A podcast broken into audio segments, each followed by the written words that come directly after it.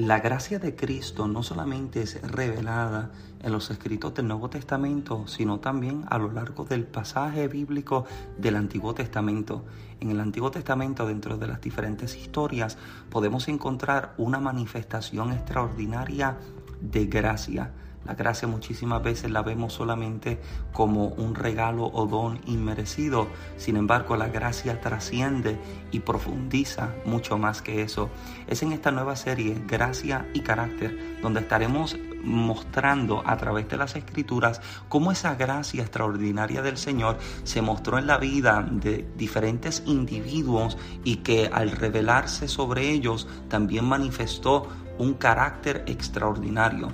Hemos discutido cómo hay 60 rasgos del carácter de Cristo en el pasaje bíblico y queremos explorarlos y entender cómo en la vida del creyente cada uno de estos rasgos debería ser manifiesto. Acompáñanos en esta nueva serie titulada Gracia y Carácter. Muchas bendiciones, le habla el pastor Michael Santiago y le damos la bienvenida a este nuevo segmento y a esta nueva serie de mensajes en el podcast. Estamos contentos y convencidos de que algo extraordinario Dios está por hacer en su vida. Antes de escuchar el mensaje, yo le invito a que pueda compartir este podcast y este episodio con la vida de alguien más para que de igual forma pueda ser bendecido. Este podcast lo puedes escuchar en todas las plataformas digitales y también puedes encontrarnos en las redes sociales como Michael Santiago donde también serás bendecido. Ahora bien, escuchemos la nueva serie de mensajes titulada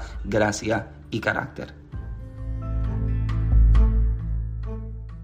Vamos a utilizar este texto como, como base y referencia de lo que estaremos conversando en esta tarde, capítulo número 9 del Evangelio según Mateo. Posiblemente esta conversación incomode a alguien, pero yo creo que hay conversaciones que son necesarias hacerlas. Amén.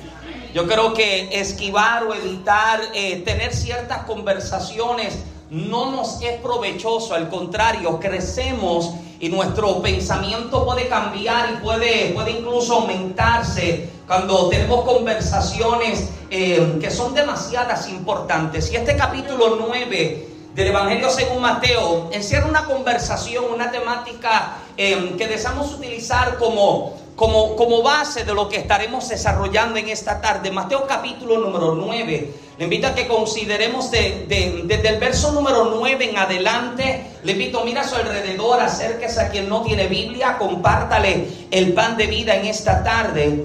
Capítulo 9 del Evangelio según Mateo lo confirma con un fuerte amén al encontrarlo. Amén.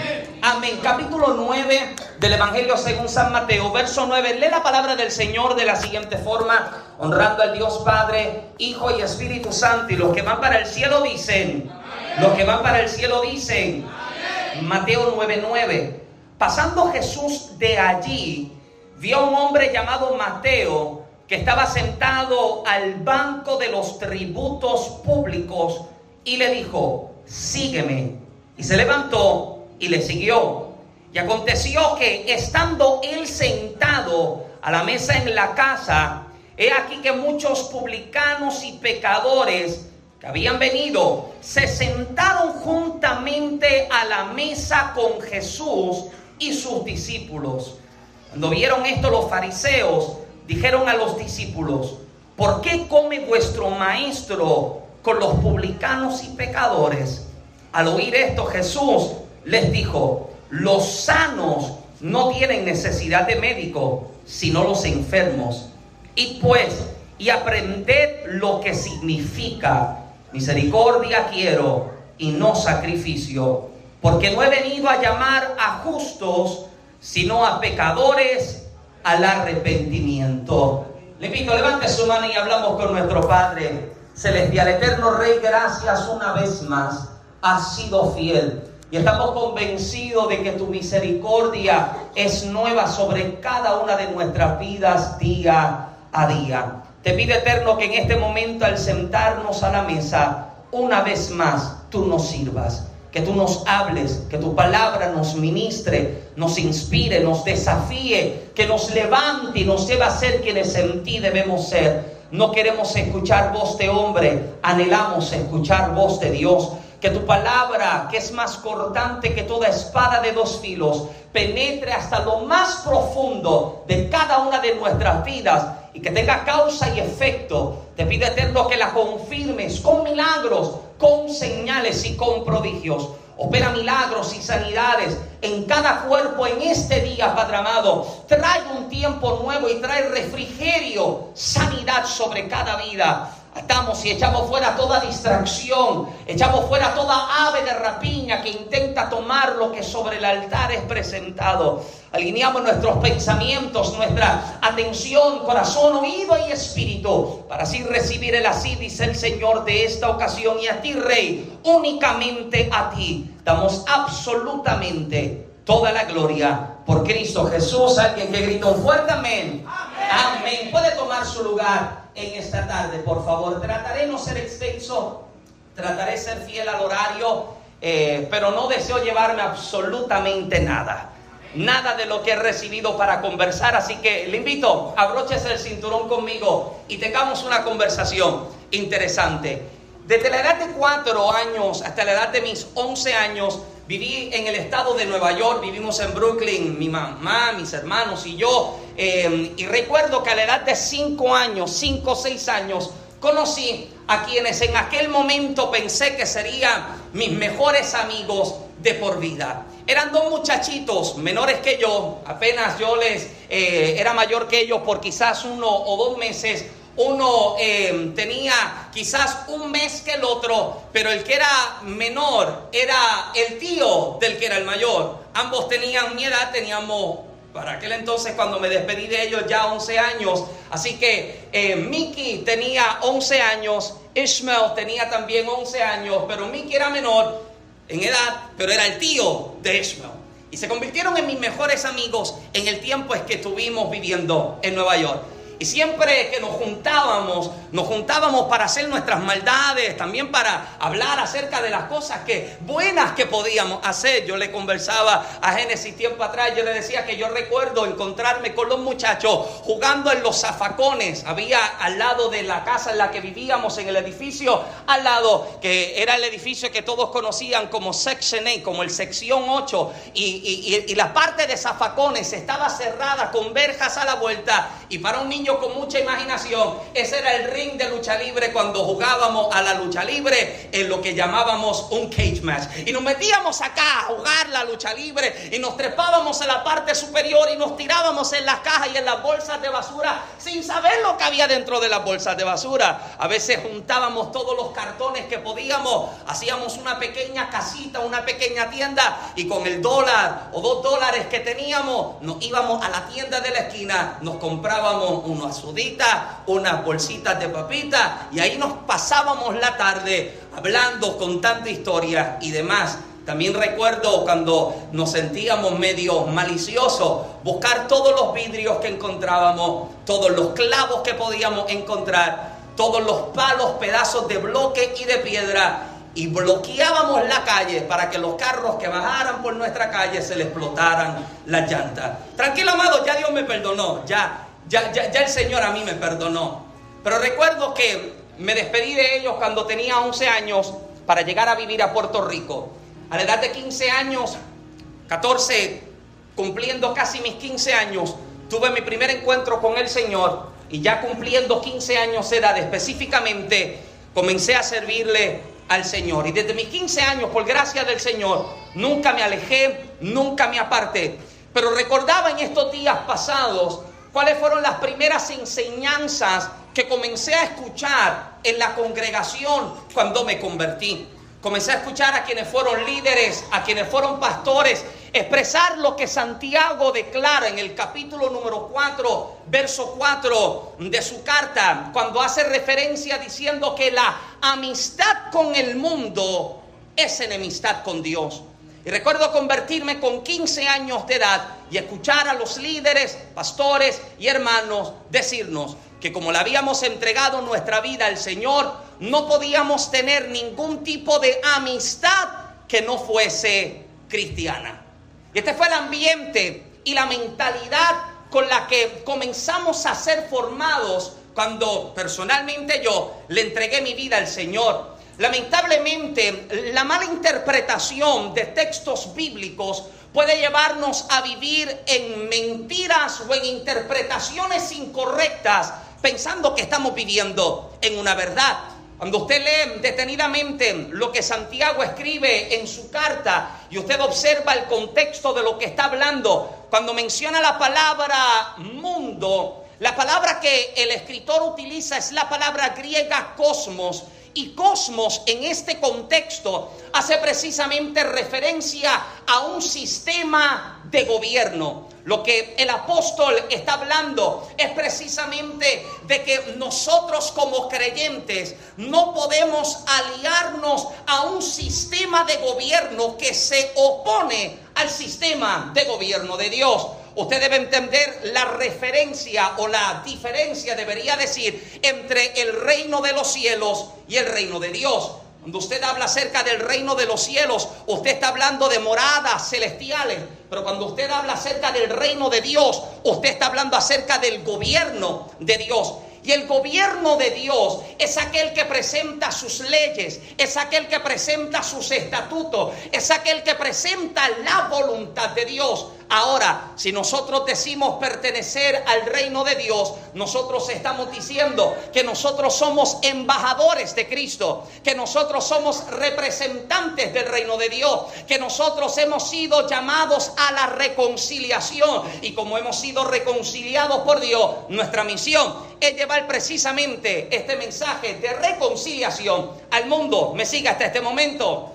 Amén. Ahora, lamentablemente, la mala enseñanza o interpretación del texto llevó a que muchos vivieran una vida tipo nómada, si la pudiéramos decir de cierta forma, que no les permitía quedarse con ciertos grupos de personas en ciertos países, ciertas culturas o estados, porque no se podían, y esta era la expresión que se utilizaba, mezclar con ellos, no se podían mezclar con ellos. Y esta inclinación fue lo que procreó el pensamiento de alejamiento y de separación, pero peor aún, creó una subcultura de repudio dentro del cuerpo de Cristo. Yo quiero que usted se prepare porque vamos a conversar y yo, si, si me va a pedrear, espera que el culto se acabe.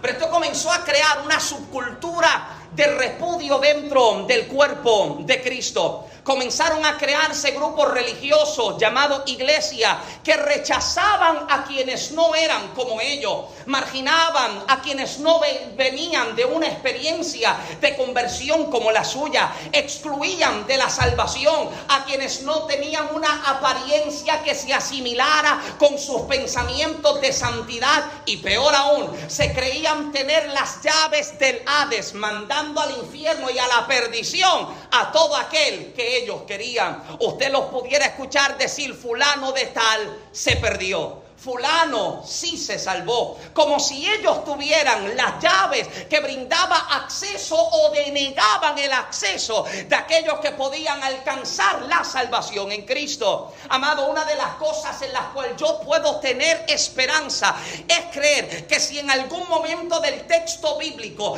Dios está hablando y el apóstol Pablo utiliza unas palabras a un carcelero y le está diciendo, no te hagas daño, cree en el Señor y serás salvo salvo tú y tu casa. Amado, yo puedo tomar esa palabra y decirle, Dios, yo la estoy creyendo. Y yo creo que a los míos también la salvación les alcanzará. A lo mejor hoy no te sirven. A lo mejor hoy no están en el servicio. Pero amado, yo creo que la fidelidad de Dios traerá salvación a tu casa, a tus hijos, a tu familia y a los tuyos. Alguien que diga amén. Pero este pensamiento de este tipo de personas y este tipo, este tipo de cultura comenzó a crear dentro del cuerpo de Cristo una gente aparte que creían tener las llaves que brindaban o que limitaban el acceso a la salvación. Amado, yo sé lo que les hablo. Estos son de los que llaman liberales a quienes visten diferente, hablan diferente, cantan diferente. Estos son de los que no reciben la palabra de Dios por medio de los labios de una mujer que usa pantalones, de un hombre que tiene barba o de un adolescente que viste con vestimenta diferente. Usted no quiere tener esta conversación conmigo hoy. Porque llegaron a creerse de pronto de que ellos eran los que determinaban quiénes eran hijos de Dios y quiénes no. Ahora, el título de religioso, yo sé que a muchos les puede causar algo de, de molestia o de incomodidad. Sin embargo, es el que más los distingue. Porque su devoción no es a Dios, su devoción es a sus costumbres, a sus culturas, a sus dogmas y a sus reglas. Y si no gritas como ellos, si no caes al suelo como ellos, y si no brincas en una pierna como ellos, no estás en la verdad, según ellos.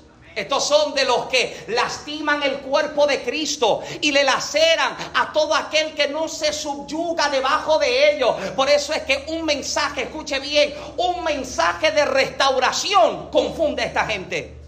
Porque están acostumbrados a golpear, a herir, a lastimar y no saben lo que es encontrar un mensaje que salva, que sana, que rescata, no pueden comprender cómo el padre del hijo pródigo le puede recibir de vuelta a casa luego de haberlo desperdiciado todo. ¿Alguien me sigue todavía? Y esto es demasiado preocupante, amado, porque triste y lamentablemente son más los que conocen o que pueden eh, generalizar a la iglesia por este tipo de personas que hiere, lastima, lacera, golpea y maltrata. Pero no ven aquellos que están buscando para amar, para recibir, para sanar. Precisamente ese fue el mismo llamado del Señor. Usted lee el capítulo 61 del libro del profeta Isaías y el profeta está haciendo una declaración mesiánica y él está diciendo el Espíritu de Jehová, el Señor está sobre mí porque me ungió Jehová y me ha enviado, declara el profeta, a que lo ha enviado a traer sanidad, a vendar a los de quebrantado corazón, a traer libertad a los que están ocultos en prisiones. Pero aquello a los que tristemente se les metió una mentalidad o el chip se les reconfiguró para que no vieran al Dios de sanidad, el Dios de salvación o el Dios de restauración, no puede recibir un mensaje como este. ¿No te das cuenta, amado, de que hay gente que no se sienten que le sirven a Dios si en la iglesia no lo golpean? no se sienten que le sirven a Dios si el mensaje no los ataca. No se sienten que le sirven a Dios si en el mensaje no le señalan que su vestimenta está mal. ¿Alguien está acá? Y el día en que se encuentran con un predicador que le está diciendo que Dios está más interesado en solucionarle los problemas internos que en cambiarle el problema externo, se confunden por completo. Aleluya. Y hace falta, hace falta, amado, que dentro del cuerpo de Cristo algo nuevamente vuelva a suceder. Que nosotros podamos tener nuestros ojos abiertos para pedirle a Dios, líbrame de caer en los errores de un evangelio que lo que busca es lacerar, lastimar y herir. Los que son aquí pareja, usted defendería el honor de su mujer y de su esposo. ¿Y cuánto más defendería a Cristo, a la novia que él compró a precio de sangre?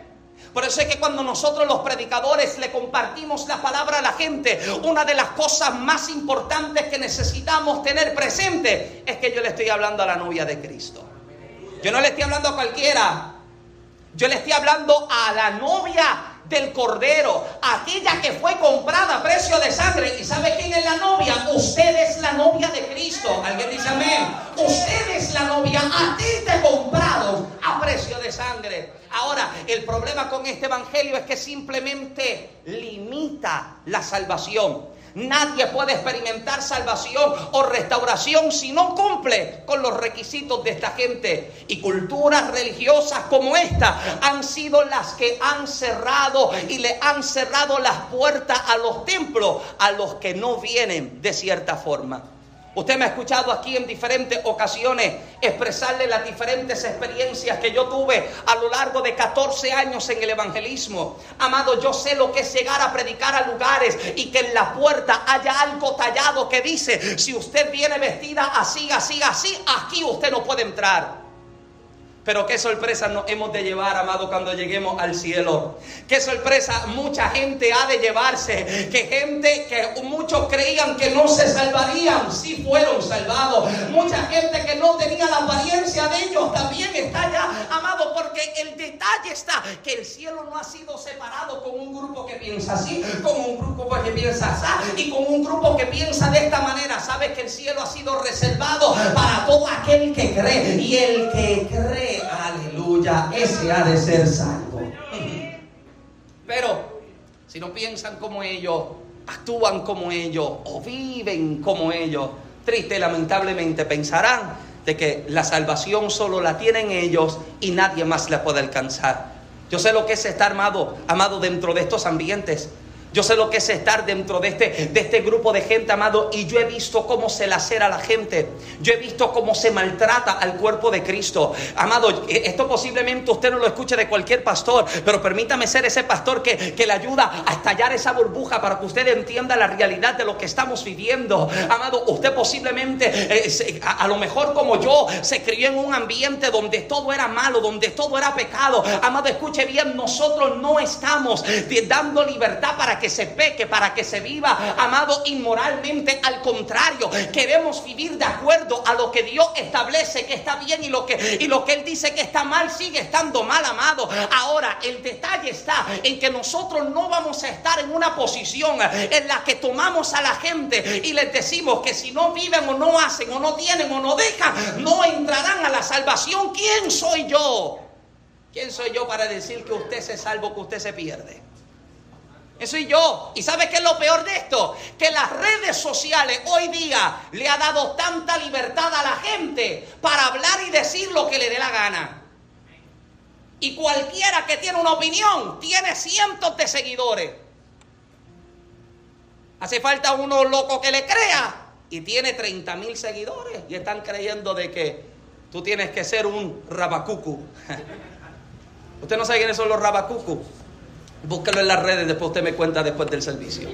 Sí, usted lo busca después. Usted se da cuenta, amado, de la locura, de la locura que se ha metido, la locura que se le ha metido en el pensamiento a la gente. Eso no es lo que yo encuentro en la palabra del Señor. Ese no es el evangelio que Jesús vino a enseñar. Esa no es la verdad que a nosotros se nos estableció. Amado, escuche bien, si Jesús estuviera en nuestro tiempo, esta misma gente lo crucificaría nuevamente.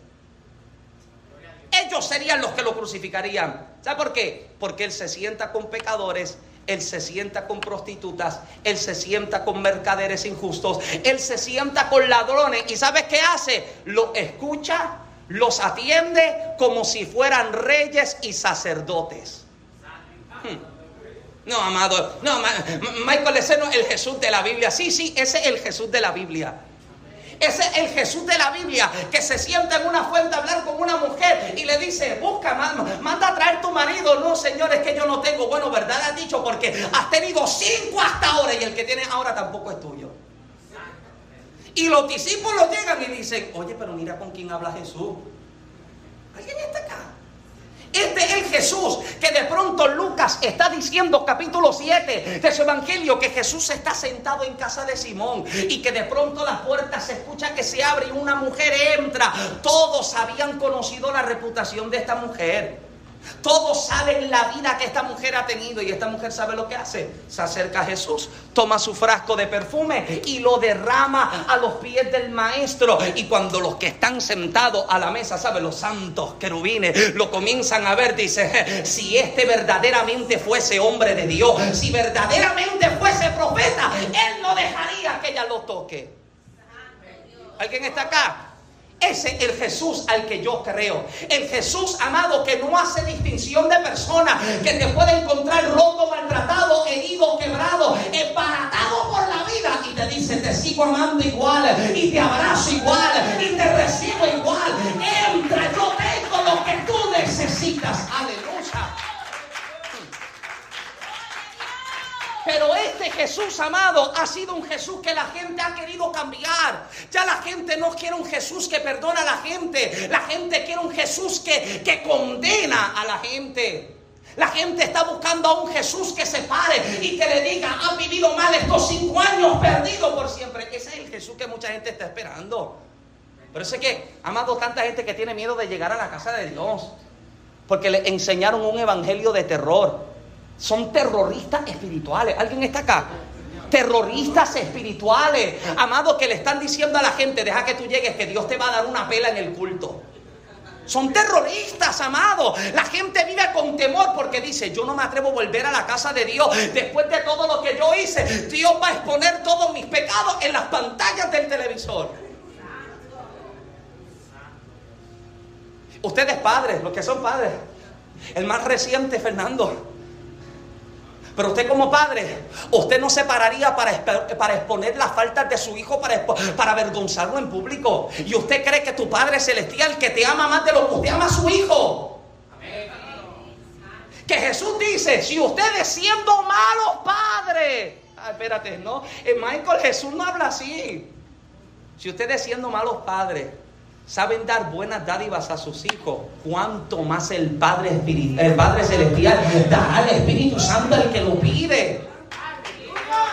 Amado, si Él no expuso tu pecado, si Él no te trajo para avergonzarte, ¿qué te hace creer? ¿Y qué te da el derecho para decirle a la gente que Dios los va a tratar así? No, amado.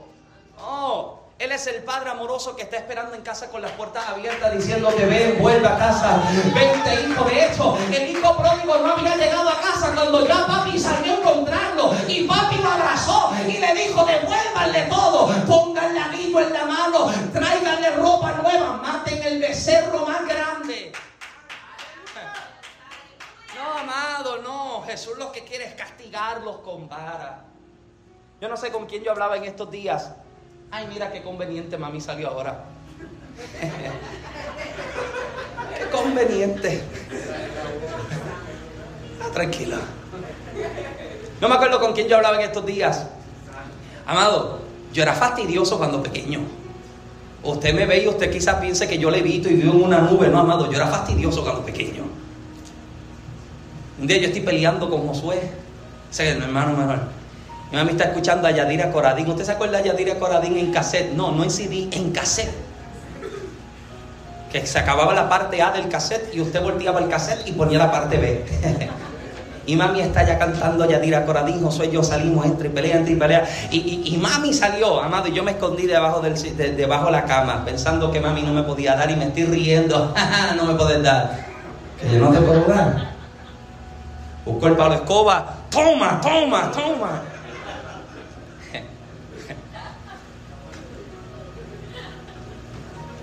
Ah, no, Dios me perdonó, amado, Dios me perdonó. Dios me restauró, Dios me cambió. Pero amado, este es el pensamiento que mucha gente está teniendo del Señor. Que Él está esperando y cuando Él te agarre, te va a dar. Usted, los varones, ¿usted recuerda esa jala de patilla? Samuel parece que le jalaron las patillas mucho. Mira. Esa, esa, de patilla, eso, esa, esa vuelta en la oreja.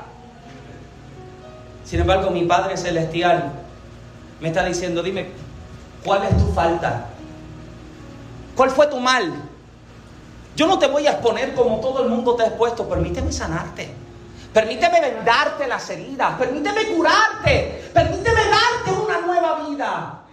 Sin embargo, un evangelio que lo que ha infundido es terror y temor a la gente, ¿sabe lo que ha hecho? Comenzar a marginar a la gente comenzó a crear dentro de ellos este tipo de pensamiento en el que tenían que vivir separados de todo el mundo. Y usted lo escucha hablar, solo quieren vivir en comunidades cristianas. Mm. Solo quieren trabajar en trabajos donde todos sean cristianos y hablen lengua y canten coro.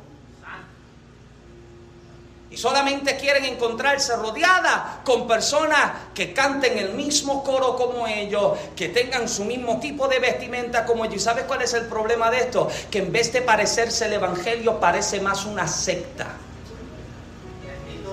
Tienes que vivir con cierto código de colores, porque si tú utilizas... ¿Alguien está acá? Ah, llegó. Ah, lo escucho por allá.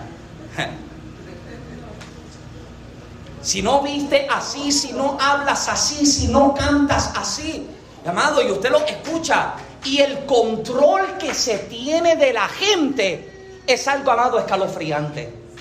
Es algo escalofriante, amado. Porque el día en que usted decide darle oportunidad a Dios que abra sus ojos para que usted pueda ver, amado, usted comienza a darse cuenta de todo el daño y todo el mal que a tanta gente se le ha hecho. Ahora, esta gente comienzan a separarse, comienzan a marginalizar y comienzan a distanciarse de todo el mundo, perdiendo, perdiendo el objetivo y perdiendo la verdad de que nosotros fuimos llamados a que fuimos llamados a crear una comunidad. Nosotros como iglesia somos comunidad, no. Usted se convierte en mi hermano, usted es mi hermana. Génesis se atribula que yo le diga que ella es mi hermana, pero ella es mi hermana en la fe también.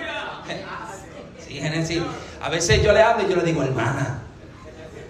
¿Sabe por qué? Que les quiero hablar de, en, otro tono, hermana. Sin embargo, desde, desde el principio de la creación del hombre, tranquilo, ya hemos comenzado a predicar. Desde. Sí, ya. Ya casi.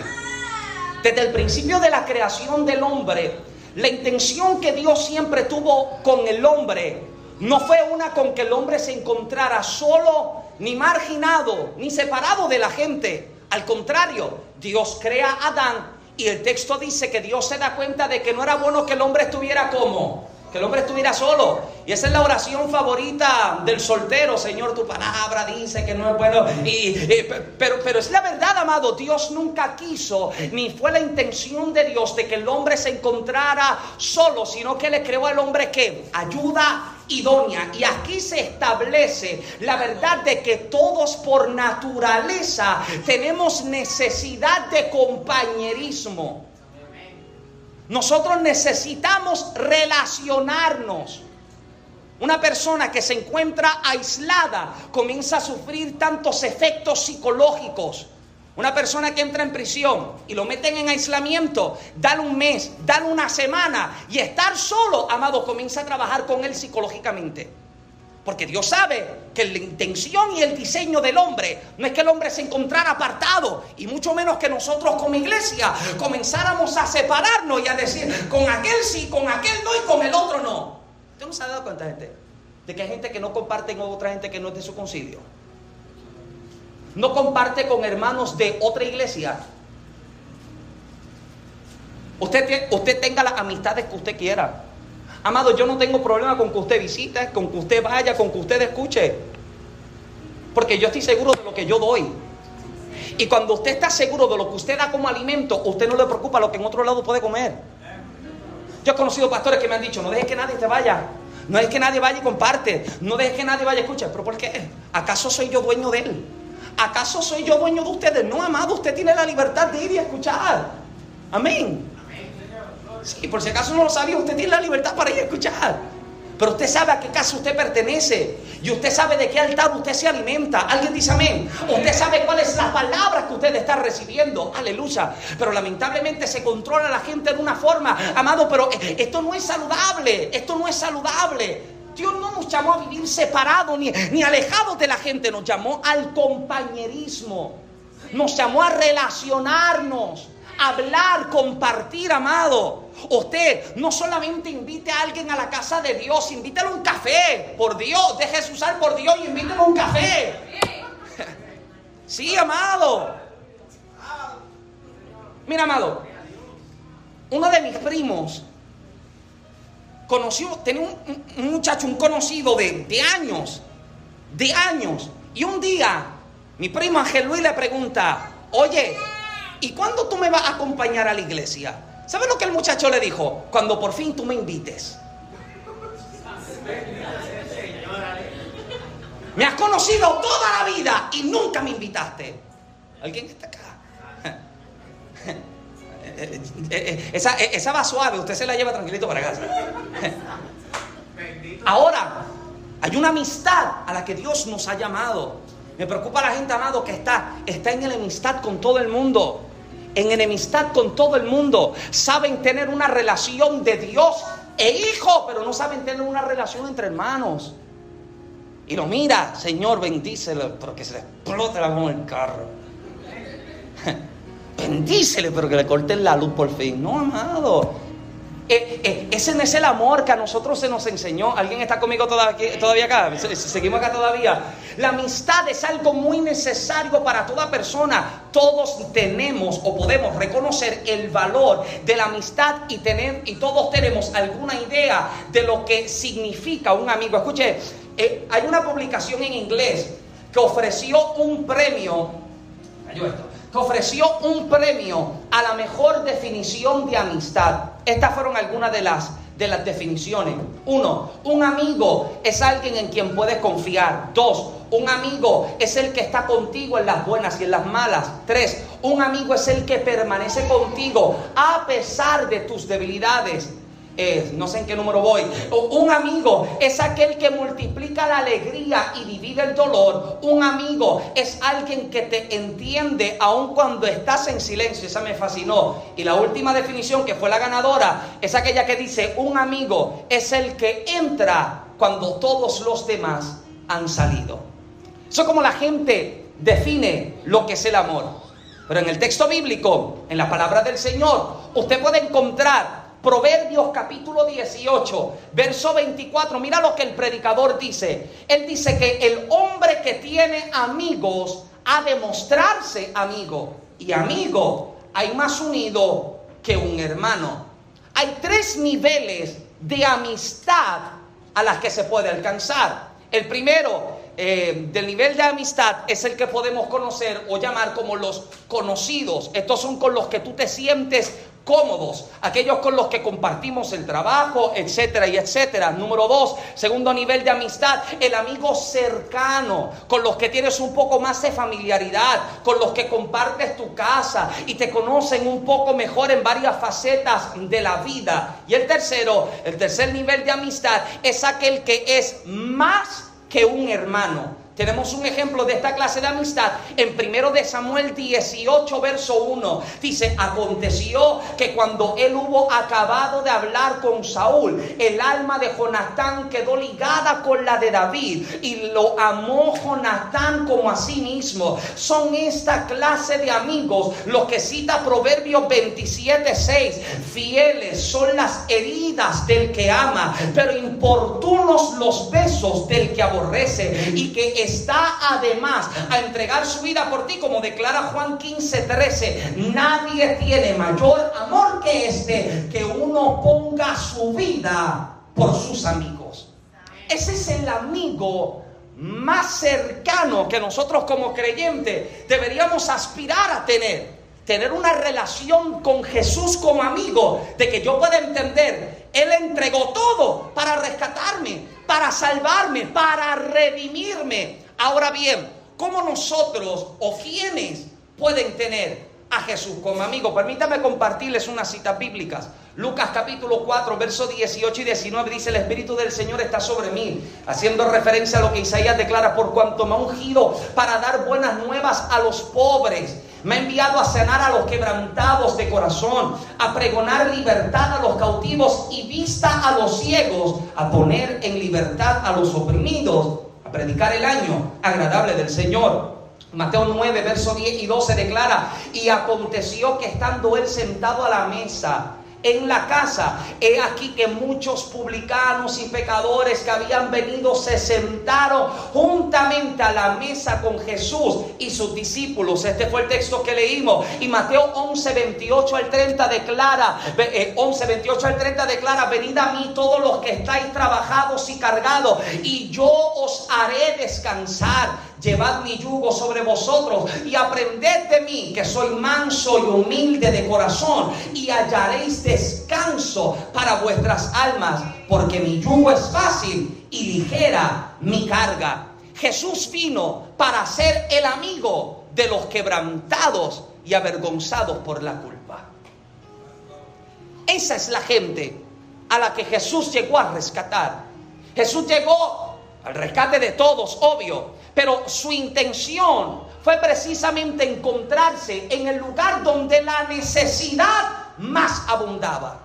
Jesús no centralizó su ministerio en el grupo de religiosos, no se centró entre ellos para traer discurso entre ellos. Al contrario, tuvo toda la intención de llegar donde estaba el enfermo, de llegar donde estaba el leproso, de llegar donde estaba el marginado, porque sabía, como hicimos referencia al principio, de que el enfermo es el que tiene necesidad de un médico. Si usted está sano, usted no tiene necesidad de ir al médico. Si usted no tiene síntomas de COVID, usted no tiene por qué meterse la cosa esa por la nariz. Usted, usted, usted busca ayuda o remedio el día en que usted se siente necesitado de algo. Y Jesús sabía que la gente que más lo necesitaba había sido la gente rechazada, maltratada, quebrada y marginada. Jesús es amigo para los que admiten su pecado Muchos fariseos y escribas se pensaban justos y ellos no pudieron ver a Jesús como un amigo. ¿Sabes cómo lo veían? Veían a Jesús como el enemigo. Sin embargo, Él les ofreció también a ellos. No hay un hombre que no necesite un amigo como Cristo. ¿Sabe por qué? Por cuanto todos pecaron. Pero Michael, yo nací en el Evangelio igual de pecador. Yo escucho a la gente que dice, no, yo nací en la iglesia. Oh, de verdad, tu madre te parió en el templo. No, yo nací en el hospital. No nací en Yauco, ¿verdad que sí? yo nací en Yauco, Puerto Rico. No, yo nací en la iglesia. No, usted nació en el hospital. Y si nació en la iglesia, gloria a Dios que estuvieron los parteros en la iglesia. Pero aún así, hayan nacido en el altar, igual de pecador, igual de culpable. Michael, nunca hablé malo en mi vida, igual de culpable. Michael, nunca robé nada, igual de culpable. Michael, nunca maté a nadie, igual de culpable. Por cuanto todos pecaron fuimos destituidos de la gloria de Dios. Y la única reconciliación que tendríamos con el Padre sería precisamente a través de Cristo. A través de Jesucristo tendríamos una vez más la oportunidad de volver al encuentro y volver a la reconciliación con nuestro Padre Celestial. Escuche bien, por mucho tiempo la religiosidad de la iglesia la ha llevado a desear distanciarse de la comunidad que no es cristiana, deseando vivir en comunidades aparte, trabajar solo con creyentes, reunirse en un templo siete días a la semana y cosas por el estilo, pensando que su santificación sería más fácil si no tuvieran contacto con el mundo exterior. Usted se imagina a un Jesús que luego de salir de un ayuno de 40 días, de salir del desierto, ahora solamente vaya a quedarse en el templo. Y que el enfermo me encuentre en el templo. Que el publicano me encuentre en el templo. Que el ladrón me encuentre en el templo. No, Jesús sale y se mete entre ellos. Porque este, este, este es el amigo fiel, el que se mete donde la necesidad está. ¿Sabes cuál es el problema que tiene este pensamiento? Este pensamiento tiene dos problemas. Número uno, Jesús no oró para que fuésemos quitados de este mundo, sino preservados en él. Número dos, esto quita la posibilidad de ayudar por gracia a aquellos que aún viven en tinieblas. Si nosotros nos separamos de todo el mundo, ¿quién podrá escuchar nuestro mensaje? ¿Cómo irán si nadie les predica? ¿Cómo van a saber de la verdad que hemos conocido? Si solamente nos encontramos y, tú acá, y tú acá, y aquí, y nos quedamos entre nosotros y hacemos allá y nos agarramos de brazos y cruzamos y nos entrelazamos y ya, no, amado, Jesús se mete. Jesús busca donde está el, culpable, el herido, el maltratado, el quebrantado por la vida y Él le dice, yo tengo todo lo que tú necesitas. Yo tengo todo lo que tú necesitas. Y una de las cosas, amado, que a mí más me, explota la cabeza, permítame ser boricua de momento, me explota, me revienta la cabeza. Es gente que fue perdonada, fue restaurada, fue libertada y no tiene misericordia de nadie. Se convierte en la gente más amargada, más aborrecida. ¿Cómo usted está? Yo tengo un gozo en mi alma. ¿Tú tienes qué? Tendrás limones en el alma, porque gozo yo no creo. Hay un gozo que no puedo parar. Señor, parar el gozo ya. Deténlo, Señor, por favor, que lastima a alguien con tanto gozo. Preocupa, amado, preocupa. Porque está en la gente, amado que usted los ve. ¿Usted me permite predicar de verdad? Escuchaba un, pastor en esta mañana hacer una expresión, amado. Ha sido, ha, sido, uno de mis pensamientos durante años. Y qué bueno, qué bueno que lo dijo antes que yo. Así que oh, eh, oh, eh, el crédito no me lo llevo hoy. Usted los ve, amado. Mira, aquí los hermanos saben, los hermanos saben.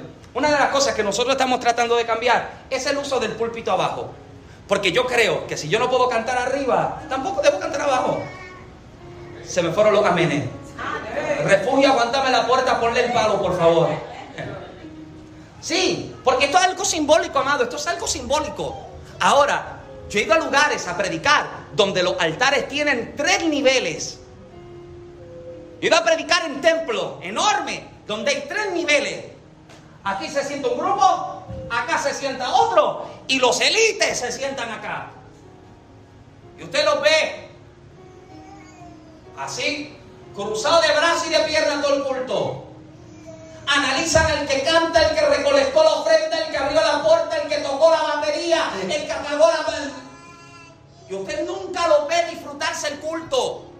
Nunca lo ve levantar la mano y adorar a Dios. Usted nunca lo ve participar en el servicio. Pero suéltale el micrófono. Dale la barquilla a esta. Se comen los vientos. Ah, sí, sí, porque ya no suena en la S, ahora es santo. Oh. Por favor. Por favor. Y usted lo ve, amado. Y... No. Engordan en su asiento. Pero no producen nada. No producen nada. Y escuche bien, el Señor no te salva ni te rescata para que te conviertas en uno de ellos, para que estés ahí sentado perdiendo y desperdiciando. No, Él te salvó para que también lo anuncie y para que vivas en la libertad que por Cristo usted recibió, que usted viva con verdadero gozo, que usted pueda predicar, usted pueda adorar, usted pueda contar. No fuiste rescatado para vivir así. No, amado. Así hacen. Pero no, amado. Lamentablemente, lo que se ha comenzado a meter en el pensamiento de esta gente, amado, es algo. Yo vi un video de un predicador y está contando un testimonio extraordinario. Y el altar está lleno, amado. El altar estaba lleno de tope a tope. Sin exagerar, habían sobre 40 personas en el altar. Y el que está ministrando está testificando una experiencia. Y él está invitando, ven, sube, acércate al altar. Y lo único que tú ves en el altar es a todos que están sentados haciendo con la mano, ven, ven. El primero que tiene que venir eres tú. Porque ya alcanzaron un estatus espiritual donde ya se encuentran en los élites, ya están arriba. Y ya ellos han pensado que han alcanzado la santificación antes. No, amado. Si Jesús los viera, si Jesús los viera. ¿Alguien me sigue todavía? Por eso vuelvo y repito, vuelvo y repito. Si Jesús, si Jesús estuviese en la iglesia en estos tiempos, amado, lo volverían a crucificar. Porque Jesús no creo que querría sentarse en el altar, yo creo que querría sentarse entre ustedes y estar allá en el sonido y estar acá en la cocina y estar acá apagando el aire o subiéndolo, no sé lo que fue que hizo Génesis, pero en, eso se envolvería, amado. Acá, yo predico acá arriba porque usted me puede ver, yo soy enano, desde acá arriba usted me puede ver mejor. Y aun con la cosa esta me tapa. Pero si no hubiera esto, se sigue predicando. Yo fui a predicar una iglesia que sabes cómo era el altar, una alfombra en el piso. No había un elevado suelo, una alfombra porque era lo que tenían. Y prediqué, grité y pataleté en esa alfombra como si estuviese en el altar más grande. ¿Alguien está acá?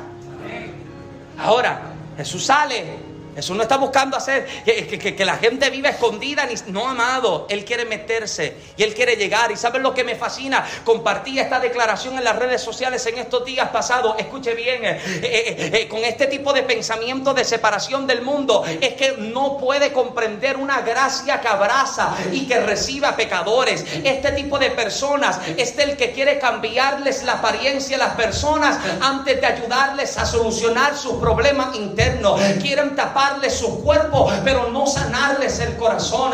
Quieren modificarles antes que salvarles. Estos son de los que operan con un pensamiento religioso y no pueden concebir la idea de una gracia que se mete en bordeles, en puntos de drogas, en discotecas y debajo de las puentes de las ciudades. La gracia no solo se encuentra al pie de un altar, en un llamado de conversión, sino también en una camilla de ambulancia donde alguien con una sobredosis de sustancia acaba de ser reanimado por los paramédicos. La gracia se encuentra en una celda de prisión donde un convicto está recibiendo una nueva oportunidad de salida. La gracia se encuentra abrazando a un hombre que abandonó a su familia y lo está encaminando nuevamente por el camino de la verdad. La gracia está disponible para todos los culpables, buscando redimirles una vez más. Hay gracia suficiente para todos. Ahí está la gracia. No está escondida. Jesús hace una declaración en un momento y él dice que una luz, una luz no puede alumbrar escondida debajo de la almohada, escondida debajo de la cama. La luz alumbra cuando está visible, amado. Y nosotros que hemos recibido esa gracia, ¿saben lo que hacemos? Por gracia la compartimos. Por gracia la compartimos. Por gracia hablamos. Por gracia enseñamos. Por gracia predicamos, amado. Por gracia hacemos todo lo que nosotros hacemos, amado. Porque fuimos rescatados. Éramos esos culpables a los cuales la gracia los alcanzó, los redimió y les dio nueva vida. ¿Habrá alguien que haya sido encontrado por esa gracia? Sí, si la gracia te cambió, dale un aplauso fuerte. Si la gracia te alcanzó, adórale como que eres libre, como que tienes verdadero gozo. Esa gracia, algo glorioso, hizo en mi vida. Ahora, esta gracia, ya, ya, ay, Génesis me pasé, pero tranquilo, ya, ya. Ahora mismo llegué exactamente al minuto de la semana pasada, pero tranquila. Esta gracia, los fariseos no la podían comprender. Esta gracia no la podían entender. Porque esta gente, ¿saben lo que están viendo? Están viendo a Jesús como enemigo. Porque ellos son de los que imponían cargas sobre el, pueblo, sobre el pueblo que ellos mismos no podían cargar. Ellos se estaban convirtiendo en la ley, amado, en una pesada carga. Sin embargo, ni ellos vivían conforme a lo que ellos decían. Entonces, este grupo de personas, habían dos, eh, habían tres, pero permítame enfocarme en dos de ellos, dos grupos específicos. Estaban los escribas, que eh, eh, su oficio especial era dedicado literalmente a hacer copias exactas de la ley y también interpretarla. Pero también estaban los fariseos. Los fariseos eran un grupo religioso, eran los más ortodoxos en Israel y se gloriaban de ser los más observadores de la religión judía. Y ellos vinieron a Jesús con la intención de buscar alguna forma en la que le pudieran acusar. Me permite un momentito, usted no tiene apuro en esta tarde, ¿verdad? ¿Podemos seguir conversando un momentito? Ah, gracias, ya, ya, ya mismo llegamos a la comida de Marisela, aleluya. Permítame un segundito. Esta gente está buscando la forma en la que pueden acusar a Jesús y al acusarlo pueden condenarlo a muerte. Vamos a acabar con su ministerio. ¿Y saben lo que hacen? Mira, mira lo, que, lo que la palabra comienza a enseñar. La palabra comienza a enseñar que ellos se buscan, ellos buscan a una mujer. Usted puede tener referencia de esto, Juan capítulo 8. Juan capítulo 8, usted lo anota y usted lo lee en casa. Ellos buscan a una mujer sorprendida en el acto de adulterio buscan a una adúltera, la traen arrastrada a Jesús y le dicen, ¿qué tú crees que se debe hacer con esta mujer? ¿Qué tú crees que debamos hacer con ella? Mira lo que están haciendo. Jesús se encuentra en un verdadero aprieto. Porque lo que Jesús diga puede literalmente perjudicar una u otro tipo de personas. Si Jesús eh, comienza a decir, que la mujer no sea apedreada, ellos van a decir que se está levantando Jesús en contra de la ley de Moisés. Porque la ley de Moisés dice que si una mujer, un hombre, una pareja era sorprendida en un acto de adulterio, había que sacarlo fuera del pueblo y hacer que con ello habría que apedrearlo hasta matarlo. Ahora, si Jesús dice eso, si Jesús dice que no hay que apedrearla, está en contra de la ley de Moisés. Pero si Jesús dice que sí la apedreen, ¿qué persona culpable se atrevería a presentarse a Jesús ahora buscando ayuda? el problema. Si dice que no la apedreen, está en contra de la ley. Pero si dice que la apedreen, los culpables se van a decir de qué forma a mí me pueden ayudar. Si mira lo que hicieron con ella. ¿Alguien está acá? Ahora, este es el detalle tan interesante acerca de la mujer sorprendida en el acto de adulterio. Aquí no hay hombre. No hay un hombre que se trajo a juicio. De hecho, unos estudiosos creen que la conspiración de los fariseos fue tal que lograron convencer a alguien, haya sido al hombre o posiblemente a la mujer, dudo que haya sido a la mujer, hayan convencido a alguien, búscate una mujer y cuando nosotros lo sorprendamos, la vamos a apresar a ella. Usted sabe que las cosas que usted hace malas, usted las hace como a escondida. ¿Y cómo tú vas a saber que alguien está en adulterio si usted no está dentro ahí con ellos? ¿Alguien está acá? Entonces, alguien debía saber que a tal hora fulano de tal se iba a encontrar con fulana. ¿Alguien está acá? Fulano, convéncete a fulana, acuéstate con ella. Yo te voy a dejar libre. La identidad del hombre nunca se revela. Y cuando entran y lo sorprenden, el hombre sale, pero tienen a la mujer. Culpable, debería morir. ¿Y sabe lo que Jesús hace? Me fascina que Jesús tiene la interrogativa de parte del sistema religioso. ¿La apedreamos o no la apedreamos? ¿La matamos o no la matamos? Y Jesús no le dirige palabra.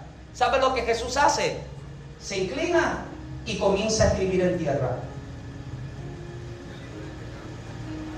Todo el mundo está esperando a que él dé respuesta. Vamos a ver si rechaza la ley de Moisés. Y vamos a ver si la condena a muerte. Vamos a ver cuántos seguidores más ahora va a tener. Y Jesús está escribiendo. Y se levanta y declara que el que estuviera libre de pecado, quisiera que, que arrojara la primera piedra. ¿Y sabe lo que continúa haciendo? Nuevamente comenzó a escribir. Algunos especulan y creen que Jesús está escribiendo en tierra sus pecados. El texto no me dice eso. Así que eso, queda en la imaginación del que lo quiere imaginar. Solo sé que Jesús no le está dando palabras, Jesús solo está escribiendo en tierra. Cuando Jesús está escribiendo en tierra, la propia conciencia de ellos los comienza a acusar. Porque ¿sabe lo que Juan dice? Que comenzaron a irse, comenzando desde los ancianos primero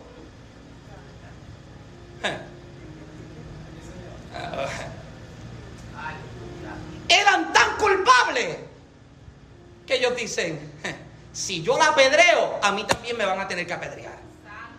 Si yo levanto la mano para matarla, a mí también me van a tener que matar porque soy igual que culpable.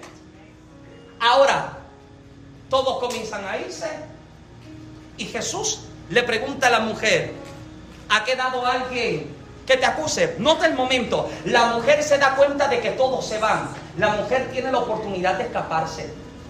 La mujer tiene la oportunidad de irse corriendo, pero la mujer se queda. La mujer se queda esperando y Jesús le pregunta, ¿alguien más? ¿Hay alguien que te señala? ¿Hay alguien que te acusa? Porque yo no te estoy acusando. Yo no te estoy señalando. Ahora, vete. Pero no le dice sigue viviendo como vivías. No le dice envuélvete en los pecados que te trajeron acá. ¿Sabe lo que el maestro le dice? Vete y no peques más. Él es el amigo que busca a los pecadores, a los culpables, pero busca cambiarles y restaurarles para que no sigan viviendo la mala vida que han vivido, para que no sigan en el comportamiento en el que han estado. Él quiere traerles una nueva vida y Él quiere traerles una nueva oportunidad. Pero este Jesús no es el Jesús que mucha gente quiere. Mucha gente quiere el Jesús que apedrea a la mujer adúltera. Mucha gente quiere el Jesús que se alegra de que hayan dos crucificados a su lado. Amado, y este Jesús es aquel que ve a alguien colgado al lado de él en la cruz y le dice, desde hoy estarás conmigo en el paraíso. Yo soy el amigo de los culpables, de los rotos, de los quebrantados y le doy esperanza de vida una vez más. Él es el amigo de pecadores y quiere que usted también sea ese amigo de pecadores que no rechaza, amado, que no subestima, sino que recibe, que abraza y da por gracia lo que por gracia ha recibido. Acompáñeme de pie en esta tarde, por favor. Aleluya.